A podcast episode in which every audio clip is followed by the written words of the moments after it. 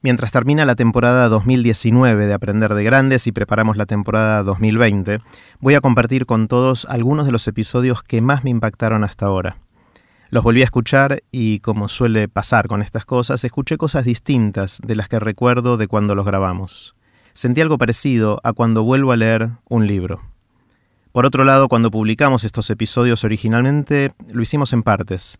Ahora vamos a publicar cada episodio completo en una sola parte. Muchos de ustedes me pidieron que lo haga así.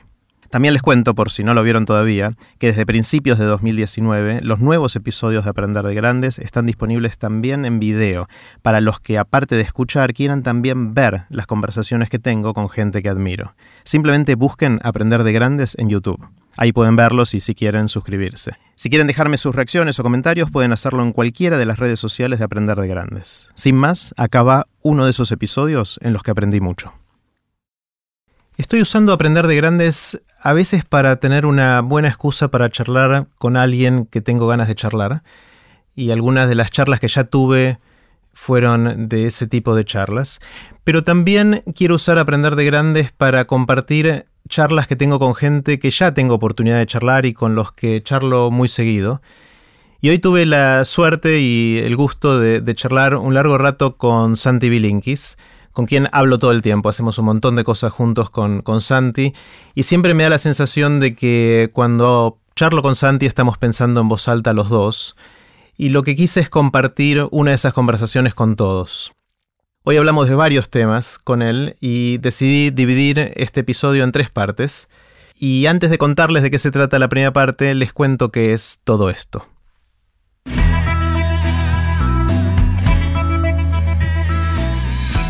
Esto es Aprender de Grandes, el podcast donde comparto lo que aprendo mientras intento aprender durante toda la vida y lo que converso con gente que admiro. Quiero contarles de un nuevo proyecto que vengo preparando hace mucho tiempo y que ahora estoy listo para lanzar. Se llama Experiencia Aprender de Grandes y es un lugar en el que vamos a seguir aprendiendo juntos, ojalá, durante toda la vida.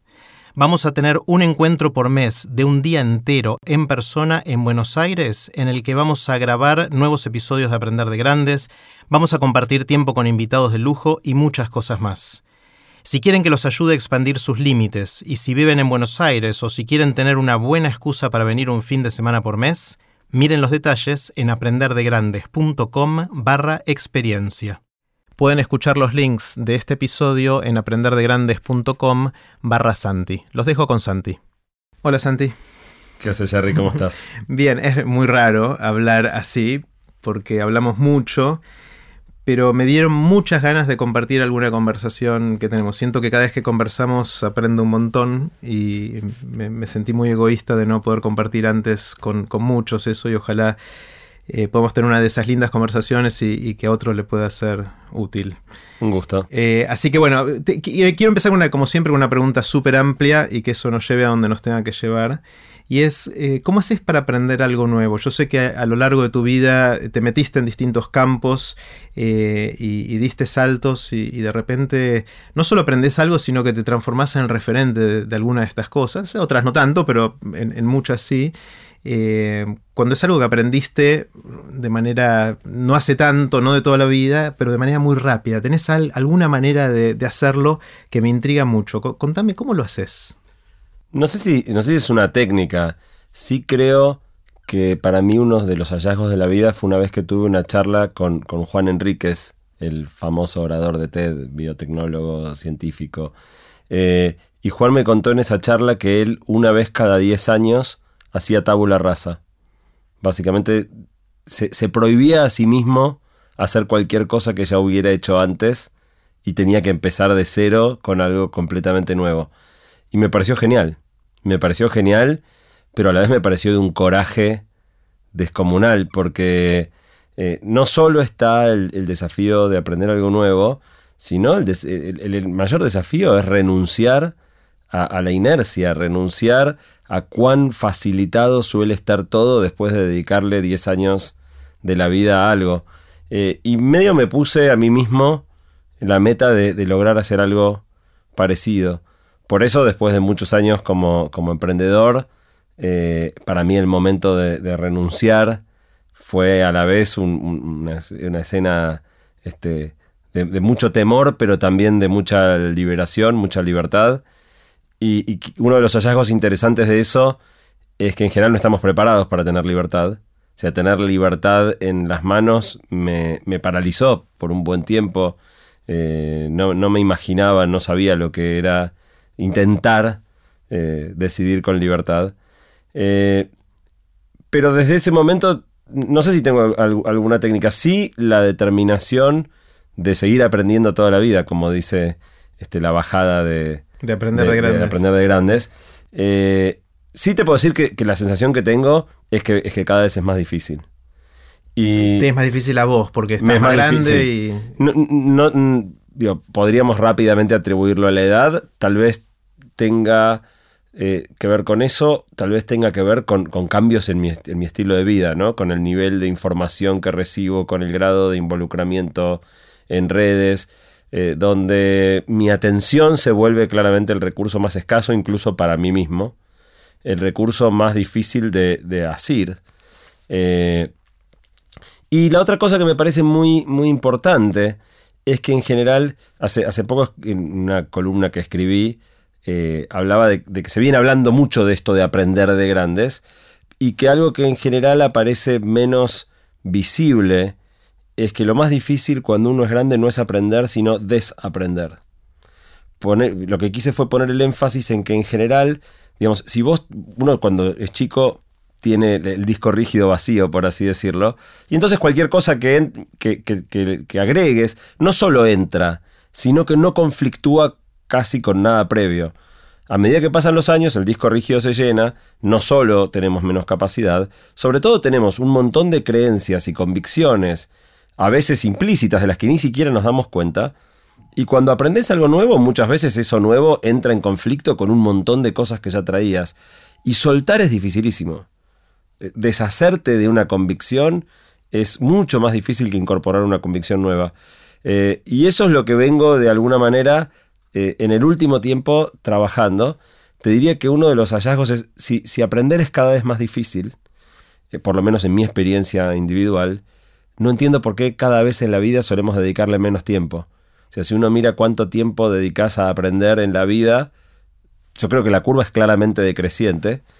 Cuando si reconocemos una dificultad, debiéramos dedicar, nada más que para lograr aprender. que tires la toalla. claro, bueno, pero no tiene sentido tirar la toalla. Claro. Eh, y, por eso, pensando en uno de los capítulos, eh, uno de los primeros episodios de Aprender de Grandes, me, dejó pensando mucho. Y llegué a una idea que me pareció iluminadora. A ver. Básicamente, lo que me cayó en la ficha, también justo leí un, artículo que hablaba de que la duración promedio del conocimiento hoy es de menos de 10 años. O sea, aprendes algo y 10 años después está obsoleto. Está obsoleto en, en casi cualquier campo del conocimiento. Eh, cosa que me sorprendió un poco. Pero no tanto. es, más, que nada en el contenido, no tanto en las habilidades, ¿no? No en las habilidades, pero sí en el contenido fáctico, sea en medicina, cuál es el tratamiento ideal para tal cosa, o en cualquier área del conocimiento. Y entonces cuando escuché eso, me impactó mucho y pensé, qué ridículo, ¿no? Porque, claro, con un mundo que cambiaba mucho más lento, armamos un esquema donde durante 20% de la vida dedicamos el 100% o casi el 100% del tiempo a estudiar. Digamos entre los 5 y los 20 y pocos años, 20% más o menos de la vida, 100% del tiempo enfocados en estudiar. Y el resto, en general la mayoría de las personas dedicamos, Nada. Si, si decimos 1%, probablemente es mucho. Y entonces se me ocurrió la idea de que en vez de dedicar 20%, perdón, 100% del tiempo durante 20% de la vida, debiéramos dedicar 20% del tiempo durante 100% de la vida. Esto simplifica, justo lo que decía recién, es que tal vez debiera ser incluso creciente. ¿no? Porque si es verdad, y no es un fenómeno que solo me ocurre a mí, que es cada vez más difícil, tal vez habría que ir invirtiendo cada vez más simplemente para lograr el mismo nivel de aprendizaje que uno antes incorporaba más fácil. Y me pareció una idea muy, muy iluminadora para mí mismo individualmente, al punto que tomé una decisión de llevarla a la práctica y decidí que por el resto de mi vida, un día a la semana, voy a dedicarme a aprender. Eh, y, en alguna medida se lo debo aprender de grandes. Está buenísimo. de, hecho, que me dio. de hecho, el inicio de aprender de grandes era que yo me regalaba este año para aprender cosas. No era tan ambicioso como vos de decir al resto de la vida, no sé. Em, pero al menos este año y, y, hasta ahora me está resultando espectacular. O sea, no solo que, la experiencia de aprender te enriquece, por lo menos yo lo disfruto un montón, sino que el otro 80% suele ser más productivo, suele funciona mejor. Eh, no es una pérdida, no es, que, no es que hay una tensión y que es una cosa de suma cero, que si le sacas a algo, el tiempo, ese algo pierde, pues ese algo sucede mejor todavía, ¿no? Totalmente, de hecho yo acompañando como, como tu amigo el proceso de gestación y gestión de este podcast, fui viendo los aprendizajes que hiciste eh, en el proceso y es genial. Ahora, esta, esta, idea que, me, que se me abrió en la cabeza del 20% del tiempo durante el 100% de la vida, tiene consecuencias bastante fuertes si, si te haces cargo del concepto. Eh, y es que yo pensaba, por ejemplo, eh, en, charlas a empresas, teniendo la oportunidad de hablarle a empresarios, yo creo que las empresas debieran formalizar que sus empleados trabajan cuatro días a la semana y estudian uno.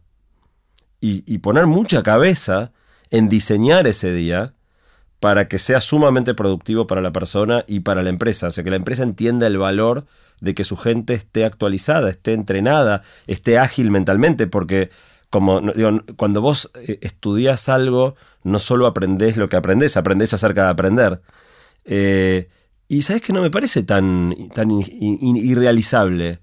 Eh, armar, por ejemplo, eh, con un proceso de curadoría, que las empresas evalúen para cada tipo de puesto qué de, los, de la enorme oferta de cursos que existen hoy en el mundo eh, es relevante para los empleados de esa compañía, que te den un abanico grande de posibilidades. Hoy la oferta de cursos online es gigantesca y después ponerte ciertos tiempos. No se trata de que de ahora en más el viernes todos este, paveamos mirando videitos en internet. No, tenés que completar el curso con ciertos requisitos formales en determinado tiempo. Eh, no me parece una locura. Está buenísima. Las empresas obviamente le dedican tiempo y, plata y energía a la capacitación, pero no es 20% ni mucho menos. Debe ser el 1. Sí, por ahí el 5, dependiendo del momento, porque de repente te mandan dos semanas. 5 sería un, día por mes. sí, pero si te mandan dos semanas a hacer un curso en, en un año, eh, dos semanas ya es el 4% del año. Sí, no, eh, dudo que haya muchas compañías que te den dos semanas al año de entrenamiento. Puede ser, sí, no, seguramente es muchísimo menos. No sé si es el 1 o el 5, pero no es, no es el 20 ni seguramente es muchísimo menos. Así que a mí me parece espectacular. Y en muchos casos casi a regañadientes, ¿no? O sea, hay como un conflicto entre el área de recursos humanos que cree que es importante y, todas las áreas operativas que uh, otra vez se le llevan a la gente para que... Eh, creo que, que hoy está como devaluada la idea de que actualizarse es importante. Bueno, en general las áreas operativas son cortoplacistas por naturaleza, pues las miden por el rendimiento día a día y esto es una inversión que no, no tiene su repago inmediato quizás y, es difícil invertir a largo plazo, ¿no? Claro, y tiene después un, lado paralelo que es, eh, para muchos argentinos, eh, estudiar en Harvard, por ejemplo, debe haber sido un anhelo, una fantasía completamente irrealizable me imagino que, debe ser, no sé, menos del 1% de los argentinos que han estudiado en Harvard, MIT, Stanford o alguna de las universidades top. Hoy yo puedo decir, desde que empecé a ejecutar esto de, dedicar un día por semana, yo los viernes a la mañana estudio en Harvard. Y lo digo como en chiste, pero, pero un poco en serio. O sea, siento orgullo de que estoy pudiendo, aunque sea desde el living de mi casa, aunque Harvard nunca se entere, eh, estoy estudiando en Harvard con profesores de Harvard, rindiendo los exámenes. Que es un curso online, ¿no? Es un curso online en una plataforma que se llama edX, que es gratuita, eh, está buenísima. La contra es que todavía el contenido es mayormente en inglés. Eh, de a poco supongo que irán subtitulando y hoy es quizás la barrera más grande de acceso al grueso del contenido, que es que todavía está todo en inglés y con poco subtítulo. Pero en definitiva, llevando esto un paso más allá, hoy se puede hacer cosas ridículas, cosas impensadas como yo el viernes a la mañana estudio en Harvard y el viernes a la tarde estudio en Stanford que queda a 5.000 kilómetros, o, en Europa, ¿no? A la mañana estudio en Europa y a la tarde estudio en, Asia. Eh, realmente creo que en el momento que empecemos a incorporar toda esta faceta de Internet, eh, nos va a añadir una riqueza enorme a la vida. Definitivamente, definitivamente. Y... Y me pongo a pensar en, cómo aprender y seguramente hay algunas técnicas. Una vez me contaste tu teoría sobre el copiado, sobre que los chicos se copian y, qué hacer con eso. Contame, recordame cómo era eso. Mira, para mí, eh, quien mejor lo dijo fue, fue Meli, con quien conversaste hace relativamente poco. Cuando Meli da su charla en TDX Río de la Plata, empieza con una frase que a mí me voló la cabeza y que yo apenas la escuché y ella terminó su charla, fui y le dije, Meli, sabe que voy a decir que lo dijiste vos, pero yo esta frase la voy a decir muchas veces. Eh, Meli empezó diciendo, eh, algunas personas están preocupadas porque dicen que la, escuela no le enseña a nuestros hijos a pensar. Yo estoy preocupada porque creo que les enseña a no pensar. Y ese dar vuelta de, dos palabritas cambia una enormidad la gravedad del tema. Y a mí me pareció muy, muy clara la manera de decirlo. Respecto a algo que yo había tratado de decir con muchísima menos claridad que ella cuando escribí en su momento la parte de educación de Pasaje al Futuro, eh, que es el énfasis desmedido que le damos hoy a los datos fácticos, que es en definitiva de lo que se trataba la charla de Meli. Eh, hace, cuando, nosotros éramos chicos, si por alguna razón necesitabas un dato fáctico y no lo sabías, por ejemplo, no sé, cuál es la capital de Bulgaria, si tenías la suerte de tener una enciclopedia en tu casa, ibas hasta la biblioteca, agarrabas la, enciclopedia, buscabas el dato, tiempo promedio de conseguir el dato, no sé, 3, 4 minutos. Si no tenías la suerte de tener una enciclopedia en casa, tenías que ir hasta la biblioteca, no la biblioteca mueble, la biblioteca edificio, a, hablar con el bibliotecario, decirle necesito saber cuál es la capital de Bulgaria, el tipo buscaba en un fichero, identificaba cuál era el libro, subía una escalera, te lo bajaba de un estante, lo ponías arriba de una mesa, buscabas. Tiempo de acceso a un dato, por ahí 45 minutos o más, depende de qué distancia estuvieras de la biblioteca. Eh, en un mundo así tan analógico, eh, llenar nuestra cabeza de datos tenía todo el sentido del mundo, por las dudas, porque era tan costoso no tener un dato en el caso de que lo necesites, que bueno, todo lo que entre en mi cabeza, yo la lleno de datos por las dudas.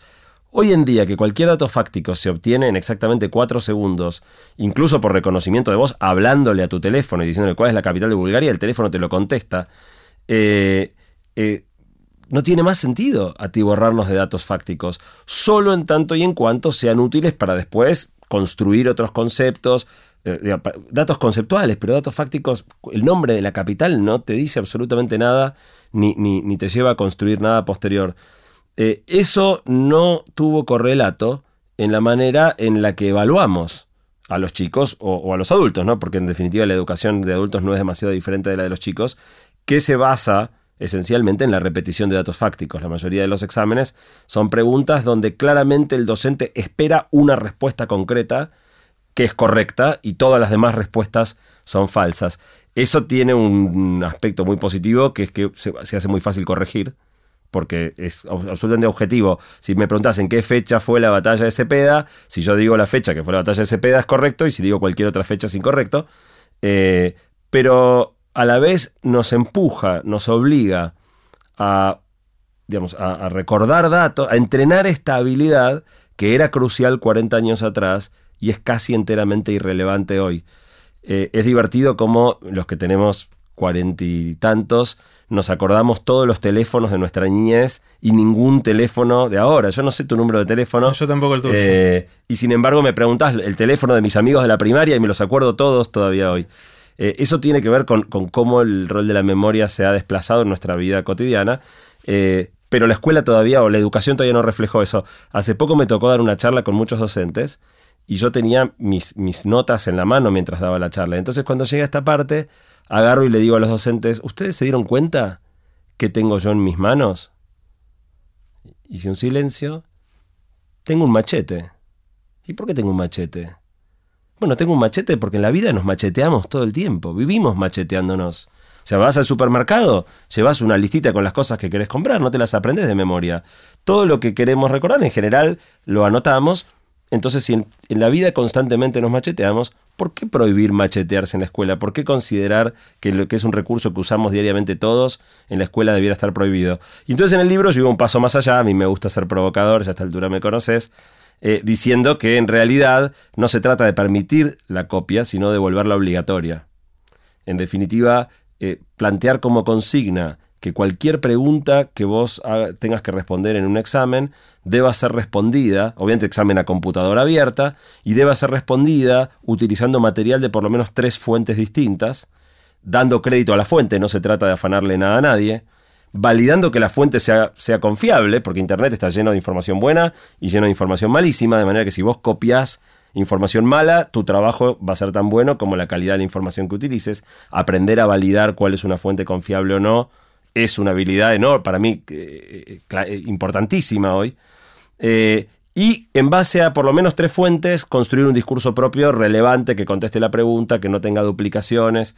Yo creo que alguien que adquiere esa habilidad está cien mil veces mejor preparado que el que te puede decir el nombre de la capital de Bulgaria. y sin embargo, lo más loco, por lo menos lo que a mí más me, me, enoja, es que yo lo veo mucho con, con mis hijos sobre todo con el más grande que está en secundaria y es cuando más se ve todo esto de los datos fácticos, él estudia de memoria el día anterior a la prueba, estudia el día anterior y no con mayor anticipación porque sabe que de memoria no, la memoria no dura, sabe perfectamente bien que se va a olvidar absolutamente todo eh, tan pronto termine el examen, pero lo triste no es que él lo sabe, lo triste es que él lo sabe, yo lo sé, la profesora lo sabe, el director de, la escuela lo sabe, todos sabemos que es una farsa. Y contribuimos a que siga. O sea, ¿Y por qué, por qué seguimos con esa farsa? Creo que hay varias razones. Una tiene que ver con que muy, muy pocas cosas en este mundo tienen tanta inercia como la educación. Eh, conjeturando, no soy un experto en el tema, pero creo que en gran medida los docentes no conciben educar de una manera muy diferente de la que ellos mismos fueron educados. Eh, es difícil, justamente aprendiste de educación primero como, como alumno y, reproducís aquello que viviste. También porque los padres tienen una gran desconexión y no sé cuántos padres cuando ven a su hijo estudiando el día anterior de memoria se hacen las preguntas que yo me hago. Eh, y, en gran medida también porque no tenemos muy claro hacia dónde hay que ir. Entonces está claro que lo que está está mal. Yo puedo hacer la propuesta de, de la copia obligatoria, pero una, una reforma más profunda, más de base, eh, requiere tener un plano de qué es lo que querés construir antes de tirar abajo lo que está. Claro, eso me, hace acordar y atando con lo que hablábamos al principio, de, que te decía Juan Enríquez, de cada 10 años empezar de cero. Eh, Jerry Seinfeld, el, humorista, eh, después de hacer mucho tiempo una rutina que lo hizo tan famoso como, como fue, un día decidió hacerla por última vez. Eh, y dijo, después de esto les prometo que no vuelvo a hacer estos chistes, que no vuelvo a hacer esta rutina, para forzarse de alguna manera a, volver a ser creativo, ¿no? Porque le, iba muy bien con esa y no tenía eh, la necesidad, digamos, de, de, empezar de cero, pero... Y de hecho hizo un show que se llama Te lo digo por última vez, así se llamó, ese era el título del show, hizo la misma rutina siempre, terminó y después de eso empezó a, construir nuevo material de cero y le costó un montón, de hecho está registrado y un documental de, cómo lo hace. Y eso me lleva a, la pregunta, la duda, que ya la conversamos eh, en, en otras oportunidades, de si cuando uno quiere emprender algo nuevo, desde el punto de vista de aprender o dedicarse a algo nuevo, eh, cuán importante es dejar de hacer lo anterior en el sentido de desaprender, digamos, cuánto, cuán necesario es hacer ese lugar en nuestra mente, en nuestro tiempo, en nuestras rutinas diarias para que lo nuevo surja, versus la gente que dice, no, pará, no me voy a tirar a la pileta si no sé si no hay agua, déjame que primero olfatee por dónde viene lo nuevo que quiero hacer, lo empiezo a hacer mientras sigo haciendo lo anterior y de a poquito hago la transición. ¿Cuál funciona mejor de esas estrategias? ¿La de corte brusco para dar lugar a que lo nuevo surja o empezar a sembrar cositas chiquititas y cuando empiecen a crecer ahí pegar el salto? La verdad que no sé, no sé si hay una receta universal. A mí claramente yo necesito vaciar el vaso antes de poder llenarlo de nuevo. Así lo viví en cada una de las grandes transiciones de mi vida que tuvieron un... yo renuncié siempre a lo anterior antes de saber que venía, como casi como necesidad como para poder gestar algo nuevo. Esta idea, digamos, hay, una metáfora que a mí me gusta que es, digamos, si vos estás agarrado de, digamos, de un poste, por ejemplo, y querés agarrarte de otro, pero la distancia del otro poste es más que el largo de tus brazos estirados, podés intentar, intentar, intentar, hasta que en un te vas a dar cuenta que la única manera de llegar a agarrarte de ese otro poste es primero soltar aquel del que estás agarrado. No hay manera de llegar hasta el otro sin soltar primero. Eh, creo que la vida, la mayor parte de las veces, es eso, es movimiento entre postes que no alcanzas, no alcanzás al próximo sin soltar el primero antes. Y eso tiene que ver con, con incluso con, la disponibilidad mental real para, para, pensar otras cosas. Donde quizás es muy notorio eh, es en el mundo de las empresas, porque en el mundo de las empresas pasa algo más loco todavía, que no sé si es tan...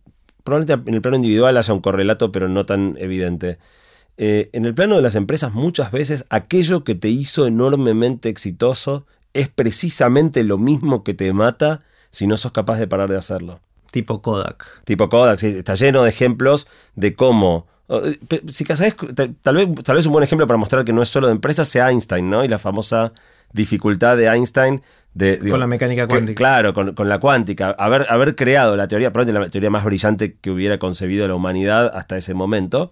Eh, por su antiintuitividad, porque una cosa era mirar caer la manzana como Newton y postular cómo podía estar pasando eso, y otra cosa era eh, evaluar fenómenos que, no podían ser observados y, crear semejantes conjeturas que después cuando fueras a buscar los datos experimentales validaran ese modelo descabellado que propusiste. Y aún así después no pudo pensar lo que venía, eh, tremendamente influenciado por la raigambre de su propio pensamiento. Creo que pasa mucho eso eh, y pasa cada vez más. O sea, el ejemplo de Einstein quizá para su época fuera excepcional, hoy es la regla. Hoy si no tenemos la capacidad de ir pudiendo ponerle constantemente signo de pregunta a nuestras propias certezas, en muy poco tiempo lo mismo que te dio éxito te mata. Santi, hablamos hasta ahora de, de cómo aprendemos, cómo pegamos saltos en la vida. Y obviamente un desafío que tenemos como sociedad es pensar la educación del futuro. Más allá de si va a durar el 20% inicial de la vida o 20% durante toda la vida, es cómo hacer para dotarnos a nosotros, a nuestros hijos, eh, a, otra gente en la sociedad, de las capacidades necesarias para poder realizarnos en la vida, para decirlo de una manera bien amplia. Y está claro y estamos todos de acuerdo que el modelo educativo actual está obsoleto en, muchas cosas, a pesar de que algunas están experimentando y seguramente están mejorando, pero hay, muchas que, son resabios de, necesidades del pasado y no de, lo que quizás necesita la gente hoy. Te propongo hacer un juego. A ver. Un juego ahora, así, sin, sin pensarlo demasiado.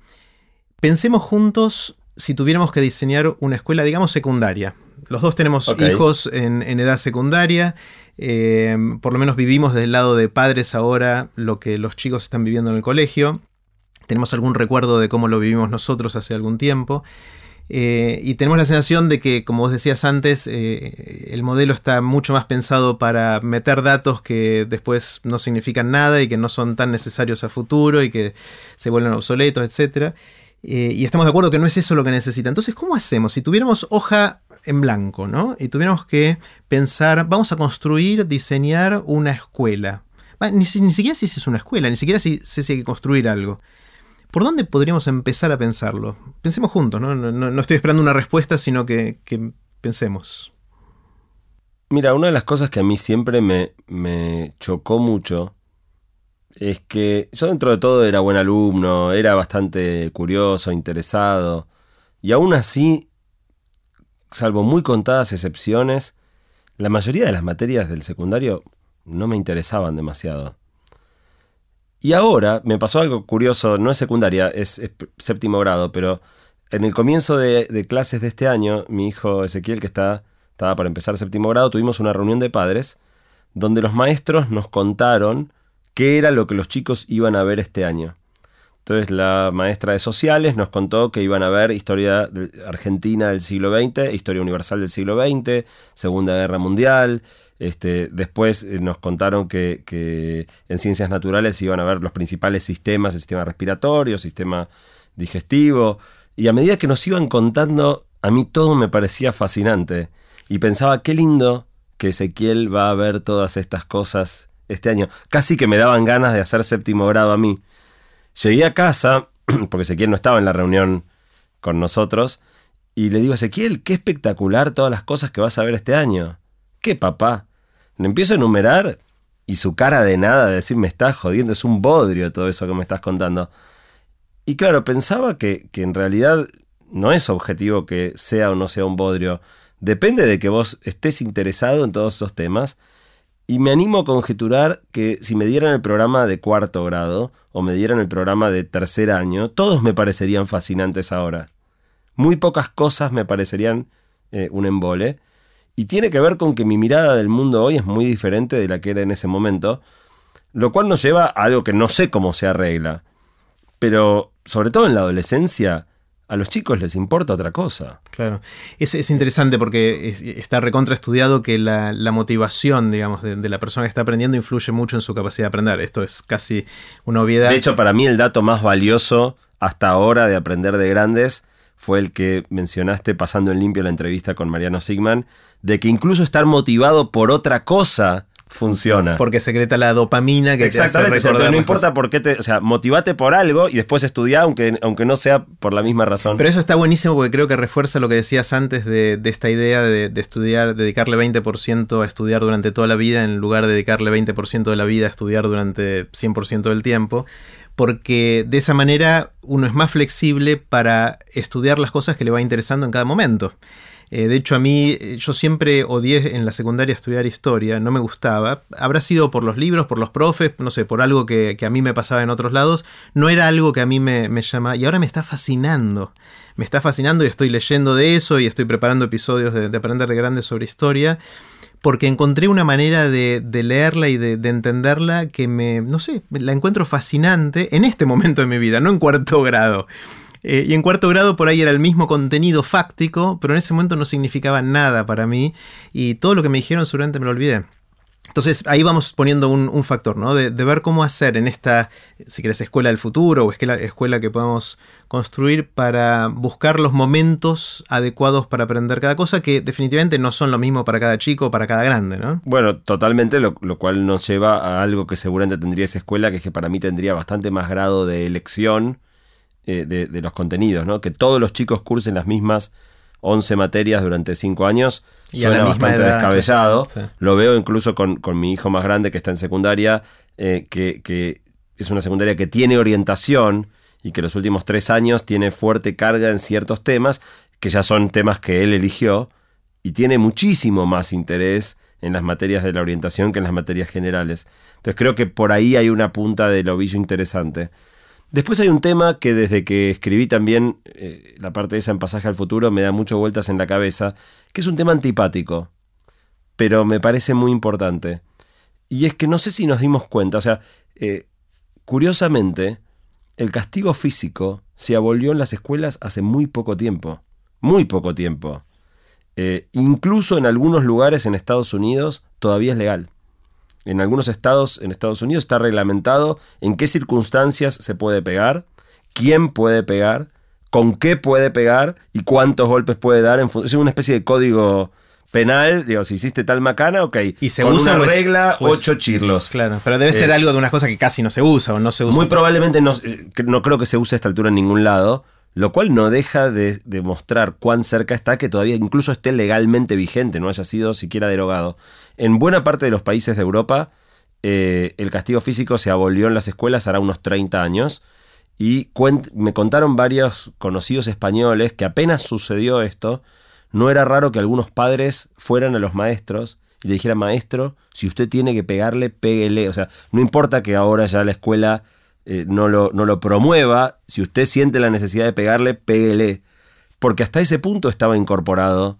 Eh, y lo que me parece interesante, más allá de que ahora ya casi suena tan loco como pensar que, hace poco tiempo no votaban las mujeres o hace poco tiempo los negros no podían sentarse en el mismo banco de la plaza que los blancos, eh, lo que me parece muy interesante es que no sé si en algún momento nos dimos cuenta cuán importante era el miedo como estructurador de la experiencia del aula.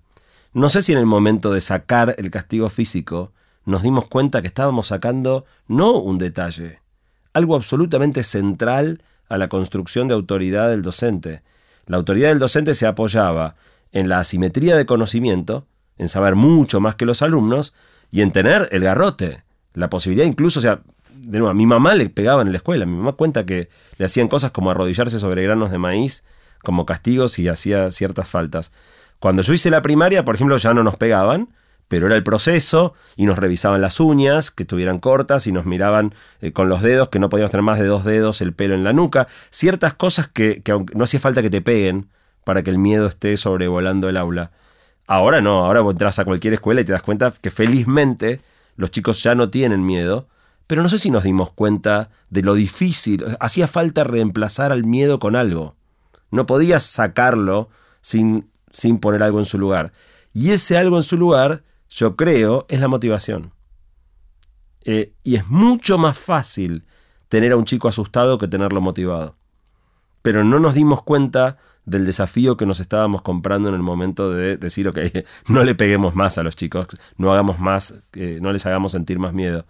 Eh, y ahora tenemos el enorme desafío de construir una escuela donde no está el miedo y donde encima tampoco está del todo la asimetría de conocimiento entre docentes y alumnos.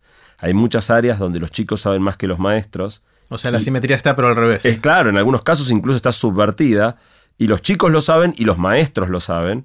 Entonces, lo que te encontrás, yo en muchas oportunidades que tengo oportunidad de darle charla a equipos docentes, los maestros están muy a la defensiva. No sé si se dan cuenta cuán a la defensiva estás. Y yo creo que tiene que ver con estas dos cosas. Tiene que ver con que se les socavaron los dos pilares básicos de su autoridad y no los ayudamos a encontrar cómo se construye un lugar de autoridad diferente que no provenga ni de la asimetría de conocimiento ni del poder de castigo físico. Y la hipótesis que propones es que sea a través de la motivación, es decir, que, que la herramienta que tienen los maestros es la de motivar para reemplazar esas cosas que antes ordenaban, si querés, la, dinámica en la escuela, ¿no? Totalmente, lo cual es un desafío gigante, ¿no? O sea, yo tengo una gran admiración por los maestros y, no sé si me dan muchas ganas de ponerme en sus zapatos, pero vienen a la cabeza los ejemplos clásicos, no sé, del cine, ¿no? Mr. Keating, el, profesor de la Sociedad de los Poetas Muertos. Esos profesores capaces de transmitir una enorme pasión por, el tema que, los involucra, eh, y, despertar esa motivación en los chicos. Eh, es súper difícil. Ahora, algo interesante, hace un, año fue, cumplí 25 años de que terminé la secundaria y hubo un acto en el aula magna de mi colegio al cual no fueron muchos profesores, pero fue uno que yo recordaba como de los mejores profesores de toda mi secundaria, un profesor de historia eh, de apellido Cano, que tenía varias particularidades. Cano tomaba, éramos 36 en el aula, Cano hacía 18 temas o sea, no era tema 1, tema 2, tema 1, tema 2, era tema 1, 2, 3, 4, 18. Solo dos personas en el aula tenían la misma pregunta. Todos los exámenes de Cano eran una sola pregunta que en general no ocupaba más de un renglón. Era un papelito, tenía una tirita de papel con un renglón y esa era la pregunta. Nunca más que una. Contestar esa pregunta de un renglón en general requería 3, 4, 5 carillas. Eh, de manera absolutamente no obvia y a libro abierto. Yo tenía un gran recuerdo de este profesor y pensé que era yo. El tipo estaba ahí y no había pibe de mi año, desde los más tragas hasta los más quilomberos, todos lo veían ahí y se acercaban a decirle, profesor, ¿qué recuerdo tengo de haber estudiado con usted? ¿Y qué era? ¿Qué, qué tenía este señor Cano? Te hacía pensar. O sea, te conectaba con la historia de una manera un poco como vos decías. Las preguntas muchas veces eran tramposas.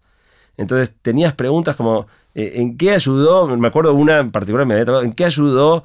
Creo que era Catalina la Grande a lograr que se haga el, tratado de no sé cuánto. Y en realidad lo que había ayudado era morirse porque Catalina la Grande se murió y gracias a que ella se murió, en realidad el sucesor hizo el acuerdo que ella no quería hacer. O sea, tenías que entender mucho el tema para darte cuenta, porque el tipo te ponía bastantes trampas, eh, pero trampas que, que requerían inteligencia, trampas que requerían una buena interpretación de los hechos históricos para darte cuenta eh, y, pero lo que más me sorprendió es que yo creí que era más un tema mío y me di cuenta que ese tipo había tenido el, mismo efecto prácticamente en todos. Eh, lo cual te hace pensar que, hay ciertas metodologías o ciertas, no sé si decir magia, no sé que hay algo que ciertos profesores tienen que funciona. Y funciona para prácticamente todo el mundo. Hmm. Está buenísimo. Sigamos pensando en esta, esta escuela que vamos a construir juntos. Eh, ¿Hacemos materias o no?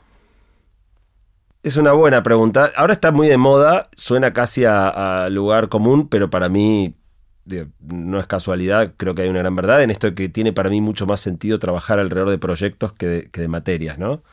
Eh, de nuevo es mucho más difícil porque es más fácil encontrar un profesor de historia que un profesor que desde un proyecto puede articular tres o cuatro disciplinas diferentes, requiere habilidades que hoy por ahí los, los, profesores o los maestros no tienen porque no fueron educados ni como alumnos ni como docentes bajo esa metodología, pero cuando ves ciertas experiencias de educación no formal, Eh, me viene a la cabeza Puerta 18, eh, la charla de Teddy Río la Plata de Laura Benvenaste, o, Creactivis, Matías Cachegrano, que tuvo su charla en, el mundo de las ideas. Eh, es, esa manera de trabajar que ellos tienen, donde no solo trabajan por proyectos, sino que trabajan a partir de un proyecto que los propios pibes quieren hacer. Entonces, hasta que el chico no encontró que hay algo que quiere hacer, cualquier, cualquier cosa sea, no hay nada sobre lo que trabajar. Y la escuela no parte de ese punto de partida. La clase empieza el 5 de marzo y empieza a impartirse la currícula. Eh, yo creo que si pusiéramos como punto de partida, ¿vos qué querés hacer? Ok, yo quiero hacer un, no sé, si fuera programación, como es el caso de Creative, quiero hacer una aplicación que permita, no sé, como de hecho pasó en un caso real de uno de los chicos, una aplicación para buscar personas perdidas. Si vos sentís una fuerte motivación por solucionar ese problema, muy probablemente las cosas que necesites aprender para concretar eso que quieres hacer, les des mucha más bola que si te las dan. Entonces creo que es un, buen camino de llegada a la motivación eh, poner un proyecto como puerta de entrada.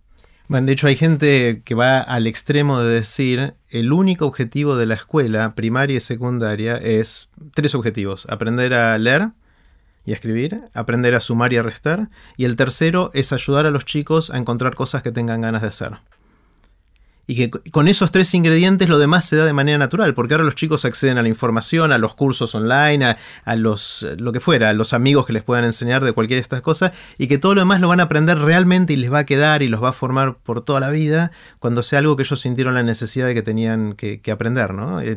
Y lo de proyectos es verdad que, que puede ser ahora un poquito ya demasiado gastada la, frase de hay que hacer, organizarnos por proyectos, pero también tiene que ser un proyecto que, cada uno de los chicos sienta que es propio, ¿no? Porque si bien dice, bueno, ahora tenemos que tirar un globo al espacio, no sé qué, si al pibe no, le interesa eso, tampoco le va a ayudar a aprender la física, la matemática y lo que fuera que es necesario para hacer eso, ¿no? Hay que buscar de alguna manera que, los chicos se adueñen de ese proyecto.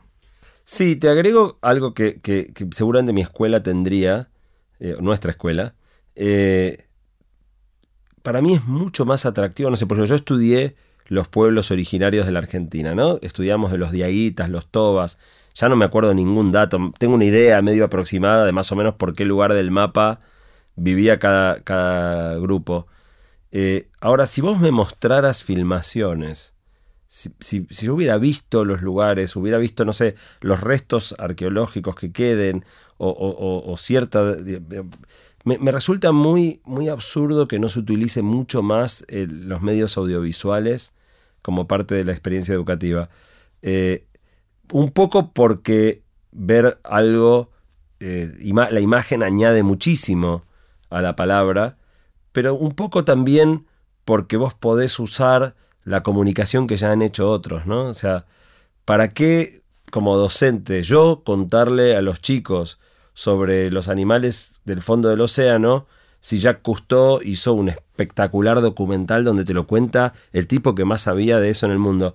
No sé si tiene que ver con una cosa de ego, de en el fondo renunciar a, estar en el centro de la escena como docente y, dejar que, que se luzcan otros, pero yo me imagino al docente más como un curador, más como alguien que elige cuáles son los estímulos que los chicos van a recibir, eh, y no es poca cosa, ¿eh? o sea, eh, pensando en, haber organizado TDX Río de la Platas, ¿no? O sea, obviamente cada orador que se sube al escenario y da su charla pone una gran impronta al evento, pero quien en definitiva arma todo ese proceso de ver cómo llegás a quiénes son las personas que vayan a dar esas charlas y cómo esas personas preparan esa charla y cómo se suben, cómo se preparan para subirse al escenario y cómo se suben y cómo se bajan. también hay un sello ahí. Y un sello que, por ahí, desde el punto de vista de ego, eh, se, desdibuja, no, no, no, te, no, te, no salís en los créditos, pero, pero es como, como vivencia es espectacular. Yo creo que los maestros encontrarían un rol muchísimo más lindo para sí mismos si se concibieran como curadores más que como actores protagónicos. Está bueno, está el desafío de que lo que vos decís no es así como aprendieron ni como aprendieron a enseñar, eh, con lo cual yo estoy seguro que la inmensa mayoría de los docentes eh, lo hacen por vocación, deciden enseñar porque es lo que le importa y lo que tienen ganas de hacer. El tema es que sus herramientas pueden ser que no sean las adecuadas yendo hacia adelante, o las más útiles, o que estén un poquito obsoletas, al menos alguna de las herramientas, y el desafío entonces casi de capacitación docente, visto desde esa manera.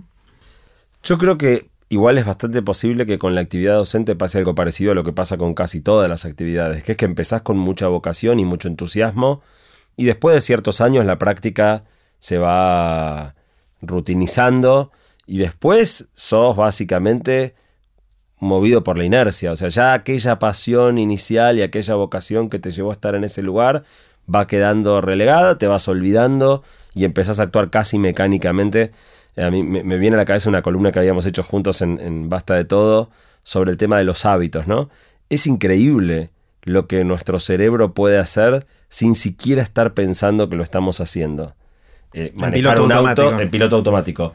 Manejar un auto en el tránsito para cualquiera que, haya sacado el registro y haya empezado a manejar por primera vez, todas las cosas que teníamos que pensar, los cambios, la palanca, el acelerador, el freno, los otros coches, el semáforo, la gente que cruza, la cantidad de, era muy, muy, muy difícil. Hoy la mayoría de los que ya tenemos experiencia manejando, hay veces que por ahí, porque te colgaste pensando en algo o porque la radio te enganchó, qué sé yo, de repente volvés a, darte, darte cuenta que por ahí hace 10 minutos que estás como ido y sin embargo hiciste todas las cosas que tenías que hacer para conducir de manera segura el auto sin pensar ni un segundo en eso. Eh, tenemos, yo creo que, muchos docentes, igual que en, casi todas las profesiones, en algún momento entran como en esa, en ese, ir por la vía de tren, ¿no? Y después es muy difícil salirse de la vía. Salvo que cada 10 años digas hoja en blanco y empecemos de nuevo desde otro lado, ¿no? es eso como que te devuelve a la vida, estás empezando de nuevo. Es muy posible, ya te digo, mi, sensación de hablar mucho con docentes es esto, ¿no? Un poco que los veo muy a la defensiva y otro poco que los veo muy eh, eh, enganchados a, las vías del tren. Eh, me, ha, tocado a veces hablarle a equipos docentes grandes y casi siempre mis charlas tienen un elemento de provocación, a mí me gusta hacer eso, pero pocos lugares encuentro una reacción tan visceral de rechazo al cambio como en, los equipos docentes. Es muy notorio. Y lo más loco es que el propósito esencial de la educación es preparar a los chicos para el mundo que viene. O sea, la educación es acerca del futuro. Eh, y como tal, debiera, ser debiera cambiar antes de que el mundo cambie, debiera ser anticipatoria. Y hoy está años luz, o sea, siempre, también es ya una frase trillada, la educación es exactamente igual que hace 100 años, se dice por todos lados, pero es muy loco porque cualquier otra cosa no sería tan grave que atrase, pero la educación no puede atrasar, la educación tiene que adelantar. Eh, y hoy estamos muy lejos de que eso pase y, veo a los maestros como muy a la defensiva eh, y yo creo que esto que decía, esto como de, la pérdida del lugar de autoridad, eh, está muy en el centro de la cuestión. A mí me choca mucho como padre de chicos ver, por ejemplo, la reacción, las contadísimas veces que las escuelas sancionan a algún chico. Antes era mucho más común, hoy, digamos, este, se, evita por todos los medios la sanción. Pero las contadísimas veces que alguna escuela pasa algo tan grave que la escuela opta por sancionar a algún chico, los padres protestan a la escuela defendiendo a sus hijos como jugador al que le acaban de mostrar la tarjeta amarilla. Eh, me viene a la cabeza el mellizo Barros Esqueloto, ¿no? Esos jugadores bien protestadores. Y vos ves a los padres arremolinándose alrededor del árbitro eh, cuando en realidad los padres tienen reproduciéndose en su casa buena parte del mismo problema de pérdida del lugar de autoridad que se reproduce en la escuela. Los padres necesitan validar y construir un lugar de autoridad para la escuela. Los padres necesitan que sus hijos aprendan que los actos tienen consecuencias y que si haces macanas, lo único que no puedes evitar son las consecuencias de tus propios actos. Eh, que yo creo que que, alguna vez alguno de mis hijos haga una macana, ojalá no demasiado grave, y tenga una sanción. Para, ojo que te van a escuchar acá. ¿eh? Sí, sí. Eh, me podría decirlo con esos presentes. Eh, yo creo, si en algún momento sucede que alguno de mis hijos hace una macana y recibe una sanción, no sé si se los voy a decir a ellos, pero yo voy a agradecer que eso haya pasado. Voy a estar contento de que ellos hayan pasado por esa experiencia y por darse cuenta que, sus actos tienen consecuencias y que, nadie, digamos, por más que yo los, los ame eh, y los acompañe, no, los voy a, no voy a tratar de librarlos de las consecuencias de sus actos.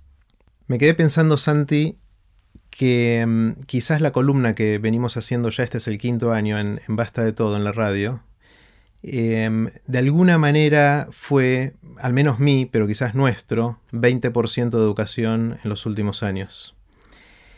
Eh, me, parece que, es más, no solo que fue el, ese porcentaje de educación, sino que casi que estamos aplicando la escuela que acabamos de construir juntos. Ok. Eh, por varias razones. Primero, la forma en que elegimos los temas que llevamos a la radio. Nos juntamos y decimos, che, ¿qué hacemos ahora? Y no sé, a mí me interesa tal cosa y a mí me interesa tal otro. Bueno, dale, vamos anotando y bueno, yo tomo la posta en empujar este tema y yo tomo, vos decís, yo tomo esta otra, bueno, yo te ayudo. Eh, y son temas que nos interesan de verdad. O sea, son temas que no es que nos dan. Y de los que no sabemos. O sea, yo creo que lo lindo de nuestra columna es que no debe existir otra gente en la radio o en la tele que hable permanentemente de lo que no sabe. Exactamente. Entonces, nosotros es la combinación de no sé y me interesa. Esa combinación es explosiva para el aprendizaje, obviamente. Esas cuando esas dos cosas se juntan, explota y algo pasa. ¿eh? Y a veces pasa, porque es lindo, porque antes hablábamos de la historia, ¿no? Pero cuando fue el año pasado la columna esta sobre los, los, expedicionarios, el, descubrimiento de América, mucha de la gente que había escuchado la columna, el comentario después en las redes sociales era, mirá si en la escuela me hubieran enseñado historia de esta manera. Exactamente, y lo que hacemos eh, para preparar la columna, lo estoy resignificando escuchándote a vos, es hacer el machete cada vez. Hmm. O sea, es exactamente lo que vos dijiste de cómo hay que hacer el machete. Nos decimos, bueno, a ver, la muerte, Dios, la sexualidad, los distintos temas que fuimos tomando a lo largo de los años dijimos, bueno, busquemos distintas fuentes, veamos una charla TED, hablemos con alguien que sabe el tema, busquemos en internet, leamos, las distintas cosas que solemos hacer para preparar esto. Y después, ¿cómo construimos algo coherente con todo lo que leímos y aprendimos? Armando una historia. Armando una historia, que es lo que hacemos y nos lleva tanto tiempo para preparar cada columna. Y yo siento que, mm, obviamente ya hicimos, no sé, ochenta y pico de columnas. Hicimos, sí, creo que cerca de 90. Cerca de 90 columnas. Obviamente no me acuerdo todo lo que dijimos, pero siento que me pegó mucho más fuerte y que generó en estos últimos eh, casi cinco años para mí un, cambio de conocimiento del mundo, digamos. O sea, no quiero que suene arrogante, porque tampoco es que me volví experto en ninguno de estos temas, pero se me abrieron pequeñas puertitas que antes no, tenía abiertas y, y, siento que, no sé, a mí me enriqueció un montón y siento que fue nuestro 20%. Está buenísima la idea, nunca lo había pensado así. Y, es cierto que algo queda. A mí, por ejemplo, una, una, columna que no sé si me gustó tanto, pero siento que me sirvió mucho, fue una que hicimos sobre cambio climático, porque yo siempre sentía que en ese tema estaba manipulado de todos lados, ¿no? Que había gente que tenía el interés de promover el miedo, porque el miedo de alguna manera era funcional a su, a su recaudación de fondos para ONG o lo que sea, y gente que obviamente prefería enchastrar el mundo, hacerlo bolsa y no pagar los costos de sus propias acciones reparando el daño que, hacía y por lo tanto no le podía creer a nadie nada que me estuviera diciendo y era feo en un tema tan importante no poder tener una posición. Y, y esa columna, investigar el tema, meternos un tiempo, Hoy yo tengo una postura, por lo menos ya, ya no soy tan manipulable como era. Eh, y como eso, creo que montones de las cosas que fuimos haciendo, cada una fue dejando su, su, pedacito y, armando nuestra cabeza de un modo un poco distinto. Ojalá también un poco así de quienes las hayan escuchado, digo, en el fondo si le dejamos una cosita de ese estilo a algunas personas, Sí, yo creo que no, necesariamente en todo el mundo está esta combinación de no saber más estar interesado por el tema, que es por la razón por la que elegimos cada uno de los temas y, avanzamos, pero seguramente alguno que enganchó con esas dos cosas le, sirvió de algo, ¿no? Ojalá, ojalá sería lindo. Bueno, quiero hacerte una serie de preguntas, Santi, eh, que es como un bombardeo. Yo te hago preguntas, las preguntas son cortitas, pues puedes tomarte todo el tiempo que quieras. Como la del profesor Cano, una pregunta cortita. Claro, cortita, pero tenés cinco, podés usar hasta cinco carillas si querés para responder cada una. Son preguntas difíciles, con lo cual quizás en alguna no tengas la respuesta y puedes obviamente decir paso. ¿Sobre qué cambiaste de opinión recientemente? Algo que vos venías pensando de una manera y pasó algo que te hizo verlo de otra manera y ahora pensás distinto. ¿Se te ocurre algo? Eh, yo soy una persona muy voluble. Eh, en general en los temas, un poco como decía en el cambio climático, en los temas en los que no estoy muy informado, los buenos argumentadores me convencen de un lado para el otro. Buena parte de la razón por la que tengo que en algún momento entender los temas es que si no a mí me das vuelta como un guante con buenos argumentos. Eh, me, fascina un poco la buena argumentación, ¿no? Eh, así que cambio, en todo tema donde no estoy muy formado, cambio de opinión constantemente. Yo, por ejemplo, tengo como una postura, una, una, casi una, una filosofía en la vida de que todo lo que tiene que ver con la política trato de tener siempre una perspectiva muy moderada. Me cuido mucho de dejar florecer en mí eh, la bronca, el odio, el anti para cualquier lado. Eh, y eso me pone en un lugar justamente que políticamente puedo, puedo, me, pones dos programas distintos con buenos argumentadores y me llevas para un lado, para otro. Eh, y, si querés, el único lugar eh, que me queda con tanto vaivén es el de la moderación, es esta, esta cuestión de tratar de encarar siempre todo con la cabeza abierta, lo cual te deja en un sentido muy, muy manipulable también muy flexible. Pero cambio de idea todo el tiempo con muchas cosas. Está buenísimo. ¿Qué opiniones tenés sobre el tema que sea que crees que son distintas a las que tiene la mayoría de la gente? Es decir, ¿en qué tema, en qué área, en qué asunto tenés una opinión que es no común? Yo tengo dos grandes causas eh, perdidas en mi vida. Una, vos ya las, las conocés y las padeces un poquito. Una tiene que ver con todo el tema del pensamiento crítico. O sea, con creer que que formar nuestras opiniones basadas en datos y no en, creencias infundadas, no en supersticiones, es muy importante. Y fracaso estrepitosamente en lograr que otros compartan esa visión que yo tengo. Me pasó última vez, últimamente un par de veces en redes sociales criticando ciertas cosas este, de convalidación de pensamiento mágico, pseudociencia, que la abrumadora mayoría de la gente que me, me sigue en redes sociales y que por lo tanto tiene cierta afinidad y simpatía conmigo, me vapulea tremendamente eh, y, termino sintiéndome en el extremo contrario que querría, que es, o sea, me acusan de cerrado, de soberbio, de, o sea, a Newton también le decían que está equivocado, eh, la ciencia no tiene respuesta para todo, hay cosas que la ciencia nunca podrá explicar, eh, y, y, me siento muy, muy fallido en lograr que otros desarrollen e-, el mismo cariño que siento yo por tener una mirada más objetiva y más basada en datos a la hora de formar nuestras opiniones y, creencias. Eh, esa definitivamente es una. La otra, eh, que a mí me obsesiona bastante, tiene que ver con el rol del consumo en la vida. Eh, y esta me va, va creciendo en mí en los últimos años me resulta muy loco. La primera columna que hicimos en la radio fue sobre felicidad. Y ya, digamos, es, re loco, porque si vos le preguntás a agarramos a cualquier persona en la calle y le preguntamos cuál es tu objetivo en la vida, hay 98% de probabilidad de que diga ser feliz. Y hoy se sabe un poco, hay ciertas cosas que sabemos respecto de qué hace felices a los seres humanos, y a pesar de que 98% definimos ser felices como el propósito principal de nuestra vida, la mayoría no tiene la menor idea de cómo funciona su propia felicidad. Y la falacia más grande, más prevalente, más dominante en nuestra sociedad, es que la felicidad proviene del acceso a bienes materiales. Eso es cierto en un entorno de necesidades básicas insatisfechas. Si no tenés para comer, si no tenés para tomar, si no tenés donde dormir, eh, eh, si, estás enfermo y no podés pagarte un medicamento que te haga sentir mejor, obviamente el acceso a ciertos bienes materiales puede producir una enorme infelicidad. Pero está recontraprobado, estudio tras estudio, que superado cierto umbral, más bienes materiales no genera más felicidad.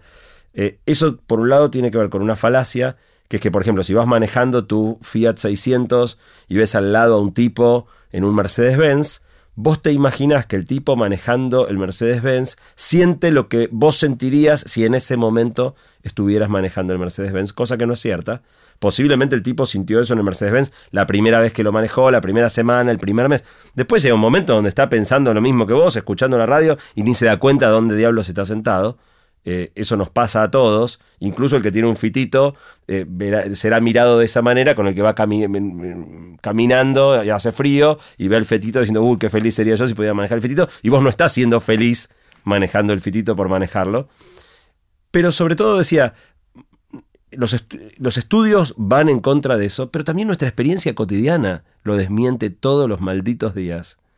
Cuando nosotros pensamos, ok, cuando logre cambiar el auto, y vos mismo te das cuenta que cambiás el auto, estás chocho un par de semanas y después te olvidás y se te sentís igual que cuando manejas. O sea, pese a que la vida nos muestra una y otra vez tanto desde el punto de vista de la investigación, la teoría, la ciencia, como de nuestra propia vivencia cotidiana, que no pasa por ahí, la abrumadora mayoría de nosotros vivimos corriendo atrás de esas metas ilusorias, eh, que para mí son un, enorme obstáculo a que el mundo funcione de una manera mejor. O sea, creo que convivimos con un nivel ridículo de desigualdad eh, al cual todos verbalmente censuramos y decimos que está mal y que no nos gusta, pero a la vez todos los días hacemos cosas que van completamente a contramano. Te, diría que esas son las dos áreas donde, ojo, yo pienso a contramano de la mayoría y muchas veces pienso a contramano de mí mismo, ¿no? O sea, yo también cometo permanentemente las cosas que veo en los demás, pero son como dos guías que trato de tener en mi vida y donde cuando yo mismo me encuentro pisando el palito, trato de traerme de vuelta para, para el lado que más me gusta. ¿Qué te sorprende, qué te asombra cuando vas por la vida y se te cruza algo que decís, wow, ¿qué es eso? Eh, casi siempre es la pequeñez de... O sea, te diría, hay dos o tres cosas que son casi garantía absoluta para el asombro. La primera es que, todo esto exista. Hmm. O sea, cada vez que me, conecto con que existimos, somos seres, tenemos conciencia, yo soy yo, vos sos vos, eh, esa pared es básicamente nada porque los átomos prácticamente no tienen nada, son la nada misma, pero yo no la puedo atravesar porque las cargas eléctricas de mi mano se repelen con las cargas eléctricas.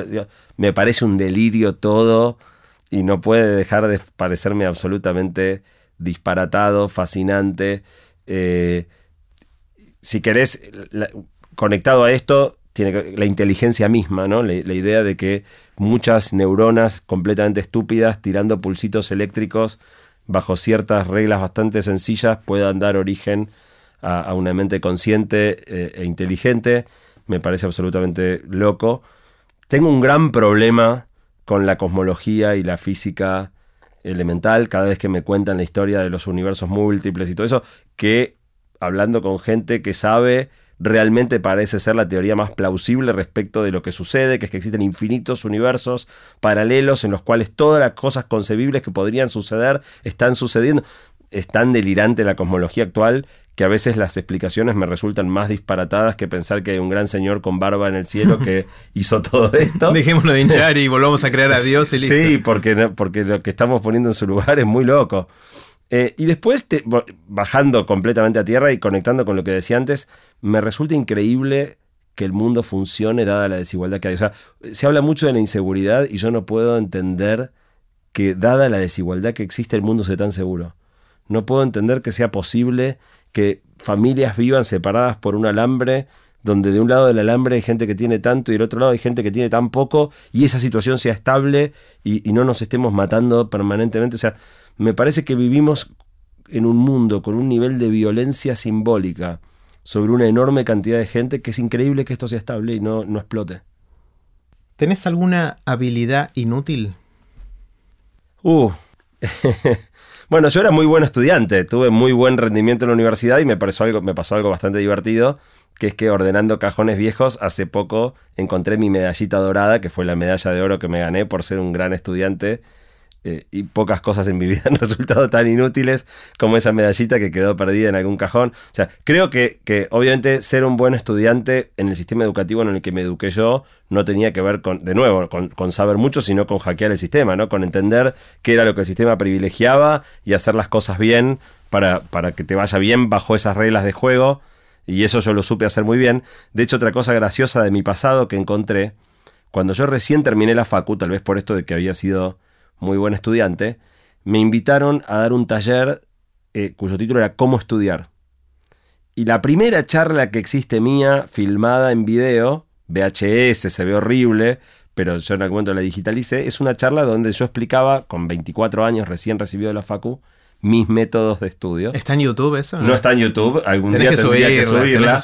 Me da un poco de vergüenza, qué sé yo. Por eso tenés que subirla. Bueno, puede ser, pero, pero es muy útil. Es muy útil, o sea, era vivo yo, o sea, la, volví a ver hace poco. ¿Qué decías, te acordás?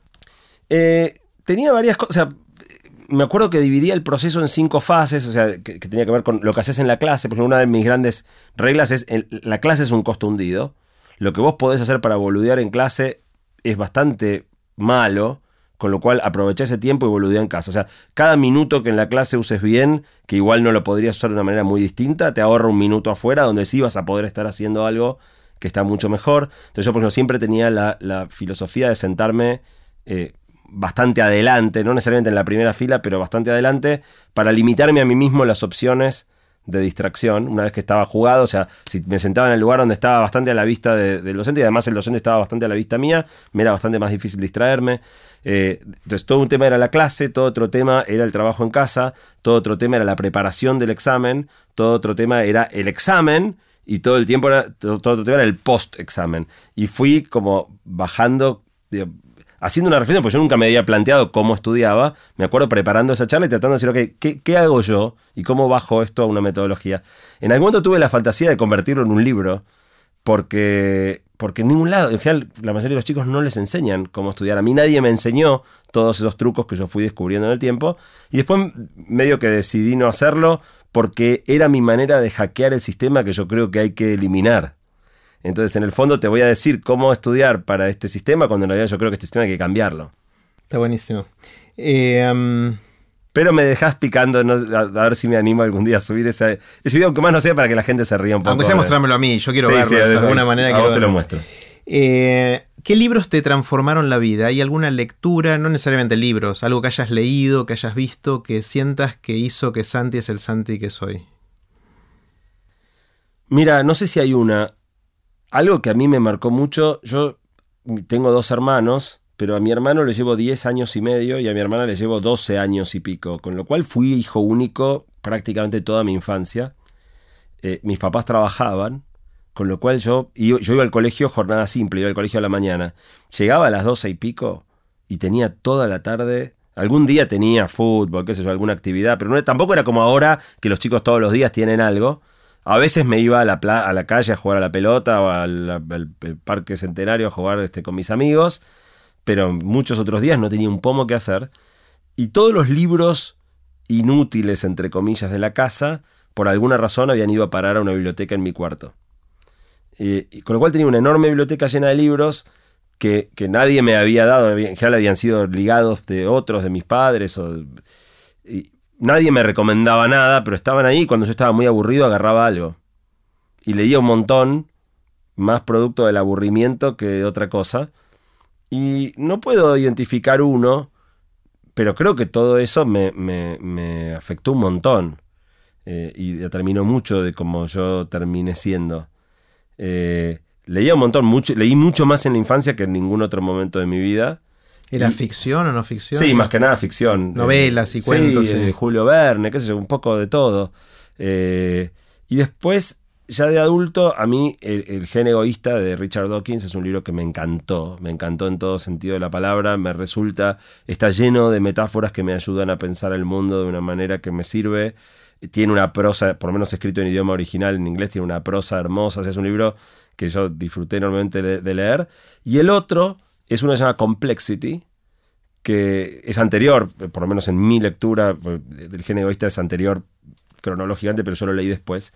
Este libro Complexity eh, me abrió la cabeza todo lo que tiene que ver con los fenómenos emergentes y la complejidad, que para mí es el tema más fascinante que existe en este mundo y sobre el cual prácticamente no se habla, nadie discute. Eh, de hecho, te confieso, eh, en algún hace muchos años que quiero hacer una columna sobre ese tema y me resulta tan grande, tan interesante que no me animo a, comerme el elefante. Claro. Eh, bueno, anotémosla y seguramente en algún momento la haremos. ¿Cuál es tu anécdota? Es decir, viste que cuando a veces uno se junta con amigos, tiende a repetir y contar la misma anécdota, la misma historia. A veces son un par, no siempre es una sola. ¿Tenés alguna que vos repitas mucho o no? Hace un tiempo me pasó algo bastante feo, vos tuviste que ver con eso. Eh, que es, viste que pura química tiene esta idea de que cuando te invitan para entrevistarte, hablan con las personas cercanas de tu vida para recopilar momentos embarazosos y, sin que vos sepas, tirarte en el momento en cámara algo que, alguna situación. No tengo anécdotas.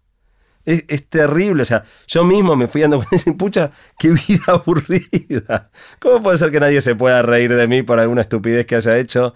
Eh, la verdad es que tengo pocas. Eh, una que me viene a mí a la, cabeza, eh, es una, una broma. Yo no soy de hacer bromas pesadas. Una vez hice una broma muy pesada y salió muy mal y quedé expuesto con muchísima gente. Que es que a un, a un amigo habíamos jugado un partido de tenis y él dejó su pantalón, su jean, arriba del bolso, estaba con los pantaloncitos cortos de tenis, y con otro pibe que estaba, habíamos estado jugando encontramos un pajarito muerto, y no tuvimos mejor idea de que juntarlo con un tubo de pelotas y tirarle el pajarito muerto adentro del bolsillo del jean, pensando que él se pusiera el pantalón, metiera la mano en el bolsillo y se encontrara con el pajarito muerto. Eh, con tanta mala suerte que él no se puso el jean, guardó el jean adentro del bolso, se fue en shortcitos, llegó a su casa, dejó el bolso ahí, quedó unos cuantos días sin abrirse hasta que el olor atrajo a la madre, que fue la que finalmente encontró el pajarito muerto, podrido. Eh, y todo esto ocurrió en un club donde yo puse el pajarito y me olvidé, nunca más me acordé del tema, hasta que una semana después llego y justo llegué el sábado a la noche, estaba todo el club cenando en el comedor, entro y cuando yo entro se hace un silencio total. Todos los que estaban, había una conversación, una mesa enorme, larga, todo el club ahí, se hace, todos hacen silencio, todos giran y me miran y mi mamá me dice, decí que no fuiste vos. se había corrido la bola. No, no, no solo, todo el mundo, sabe, o sea, la, la madre había llegado furiosa, queriendo saber quién corno había hecho eso, y yo era el único candidato posible. Con lo cual todos estaban esperando que yo llegue para que dijera si había sido o no había sido. Obviamente yo soy de los que creen que hay que hacerse cargo de las consecuencias de los actos. Confesé públicamente, recibí el escarnio. Eh, no sé si es muy divertida, pero qué sé yo, esa es la que me viene a la cabeza. Santi, si la gente quiere estar en contacto con vos, eh, estás bastante activo en las redes sociales, arroba bilinkis en Twitter, estás en Facebook, Facebook, eh, sí, tengo mi página personal y tengo mi, perfil personal y mi página eh, por esto del límite de los 5.000 amigos. Eh, y, después, lo, único que no uso es el teléfono y, es gracioso porque el teléfono no lo uso como teléfono, lo uso para ver mail, a lo sumo WhatsApp, pero me he vuelto muy, muy este, reacio a la conversación así directa pero soy súper fácil, o sea, santiago arroba el mail, bilinkis en Twitter, santiago bilinkis en... Y encima tengo una, la, la, la, la, suerte de tener un nombre y apellido raro, eh, el apellido raro, el nombre raro en combinación con ese apellido. Con lo cual googleando... que nadie, nunca vas a encontrar otro Santiago Bilinkis, es muy fácil llegar a mí. Está buenísimo. Y Pasaje al Futuro es el nombre del libro que escribiste hace poquito, ya no tan poquito, un par de años. Un poquito, un año y monedas. Un año y un poquito. Eh, que si no lo leyeron todavía, lo recomiendo muchísimo. Algunas de las cosas que contó Santi acá eh, están en el libro en más profundidad y un montón de otros temas que, están buenísimos. Sí, y lo que, los que quieran se pueden bajar el capítulo de educación que es de dominio, yo logré que la editorial me permita regalarlo, así que es de dominio público. ¿Dónde lo encuentran?